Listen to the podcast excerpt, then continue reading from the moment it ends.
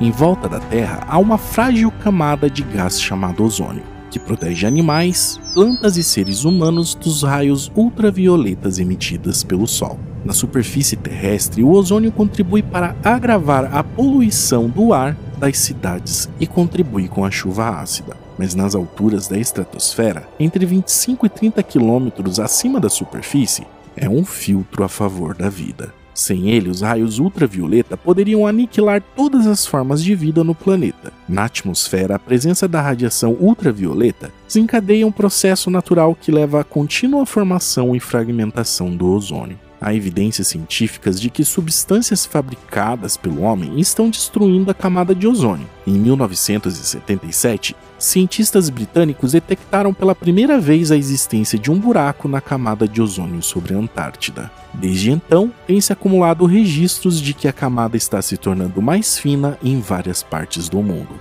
especialmente nas regiões próximas do Polo Sul e recentemente do Polo Norte. Diversas substâncias químicas acabam destruindo o ozônio quando reagem com ele. Tais substâncias contribuem para o aquecimento do planeta, conhecido como efeito estufa.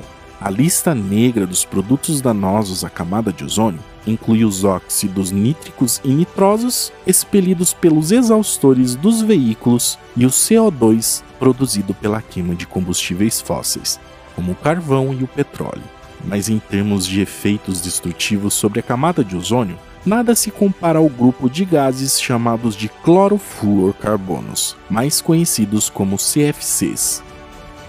Como os CFCs destroem a camada de ozônio? Depois de liberados no ar, os CFCs usados em propelentes em aerosóis, como isolantes em equipamentos de refrigeração e para produzir materiais plásticos, levam cerca de 8 anos para chegar à estratosfera, onde, atingidos pela radiação ultravioleta, se desintegram e liberam cloro, que por sua vez, o cloro reage com o ozônio, que consequentemente é transformado em oxigênio. O problema é que o oxigênio não é capaz de proteger o planeta dos raios ultravioleta, e uma única molécula de CFC pode destruir 100 mil moléculas de ozônio. A quebra de gases CFCs é danosa ao processo natural de formação do ozônio, em especial o CFCI3 se fragmenta e um átomo de cloro é liberado e reage com o ozônio. O resultado é a formação de uma molécula de oxigênio e de uma molécula de monóxido de cloro. Mais tarde, depois de uma série de reações, um outro átomo de cloro será liberado e voltará novamente a desencadear a destruição do ozônio. Quais os problemas causados pelos raios ultravioleta? Apesar de a camada de ozônio absorver a maior parte da radiação ultravioleta, uma pequena porção atinge a superfície da Terra, e essa radiação acaba provocando câncer de pele, matando milhares de pessoas por ano em todo o mundo. A radiação ultravioleta também afeta o sistema imunológico, minando a resistência humana a doenças como herpes. Os seres humanos não são os únicos atingidos pelos raios ultravioleta, mas todas as formas de vida são, inclusive plantas, podem ser debilitadas. Acredita-se que níveis mais altos da radiação podem diminuir a produção agrícola, o que poderia reduzir a oferta de alimentos. A vida marinha também está seriamente ameaçada, especialmente o plâncton e plantas e animais microscópicos que vivem na superfície do mar. Esses organismos minúsculos estão na base da cadeia alimentar marinha e absorvem mais da metade das emissões de dióxido de carbono do planeta.